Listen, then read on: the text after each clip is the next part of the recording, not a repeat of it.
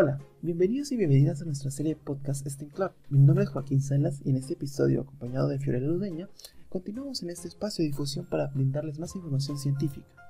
Bienvenido querido público, soy Fiorella y quiero agradecerles por su constante apoyo.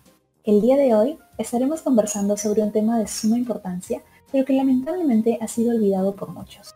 Efectivamente, ese tema tan importante es acerca de una enfermedad catalogada como silenciosa, ya que muchos gobiernos, estados y personas no quieren hablar sobre ella, al estar relacionada a la pobreza, tratándose de nada más ni nada menos que la enfermedad de Chagas, una de las tantas enfermedades olvidadas. Históricamente se ha destinado escasos recursos para estudiar e investigar dicha enfermedad, inclusive para poder atender y proveer atención médica a los afectados. Entonces, es momento de sumergirnos en este tema. Sabían que alrededor de 15 millones de personas en el mundo padecen esta enfermedad.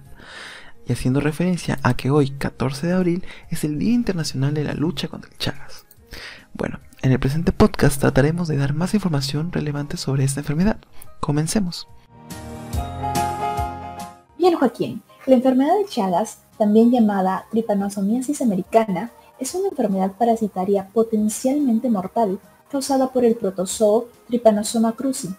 El Trypanosoma cruzi se transmite principalmente por contacto con las heces o orina, las cuales están infectadas con unos insectos denominados triatominos, que se alimentan de sangre.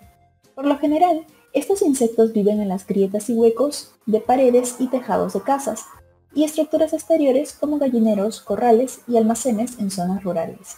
También puede propagarse a través de órganos contaminados, transfusión de sangre e inclusive donación de órganos. Se calcula que entre 6 y 7 millones de personas están infectadas en el mundo por dicha enfermedad, siendo la mayoría habitantes de nuestra América Latina. Muchos estudios indican que hace más de 9.000 años el Trypanosoma cruzi afectaba solamente a los animales salvajes. Posteriormente se extendería a los animales domésticos y a los humanos. Anteriormente mencionaste a los protozoos. ¿Qué son los protozoos? ¿Es lo mismo que un protozoario? Pues sí, es lo mismo un protozoo y un protozoario. Se trata de microorganismos que se hallan en ambientes húmedos o acuáticos y que podrían considerarse como animales microscópicos. Además, es un organismo unicelular de tipo eucariota que posee núcleo y citoplasma. Gracias por la aclaración, Joaquín. Ahora, continuando con la enfermedad de Chagas, les comento que tiene dos fases. La primera se denomina la fase aguda, que dura unos dos meses después de contraer la infección. Durante esa fase circulan por el torrente sanguíneo una gran cantidad de parásitos, pero en la mayoría de casos no se evidencian síntomas o estos son muy leves. Así es, Fiorella. Durante la fase crónica, los parásitos permanecen ocultos principalmente en el músculo cardíaco y digestivo. Hasta un 30% de los pacientes sufren trastornos cardíacos y un 10% presentan alteraciones digestivas, típicamente agrandamiento del estómago o del colon además de alteraciones neurológicas o mixtas. Con el paso de los años, la infección puede causar muerte súbita por arritmias o insuficiencia cardíaca progresiva, como consecuencia de la destrucción del músculo cardíaco y sus inervaciones. Los pacientes con enfermedad de Chagas están en riesgo de padecer síntomas graves en caso de contraer la COVID-19, representando así un grupo vulnerable. La enfermedad crónica de Chagas suele producir alteraciones cardíacas y accidentes cerebrovasculares. La enfermedad de Chagas representa uno de los problemas de salud pública más importantes en América Latina, puesto que en las últimas décadas ha ido aumentando progresivamente.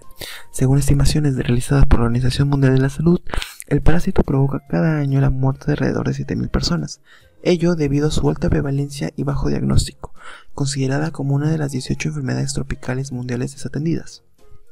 Pero, ¿existe alguna vacuna para la enfermedad de Chagas? Desafortunadamente, no hay vacuna para la enfermedad de Chagas. El control del transmisor es el método más eficaz de prevención en Latinoamérica.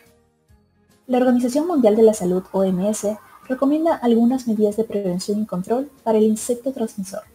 Dentro de ellas tenemos fumigación con insecticida en las viviendas y áreas circundantes, acondicionamiento de las viviendas para prevenir la infestación por el vector, buenas prácticas de higiene para la preparación, transporte, almacenamiento y consumo de los alimentos, tamizaje de los donantes de sangre, realizar pruebas de los órganos, tejidos o células de los donantes y receptores, además del tamizaje de los recién nacidos y otros hijos de madres infectadas con el fin de proveer diagnóstico y tratamiento temprano.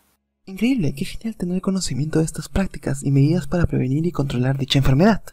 Totalmente de acuerdo.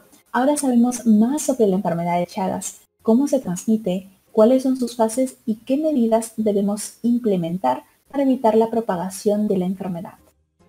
Efectivamente, Fiorella.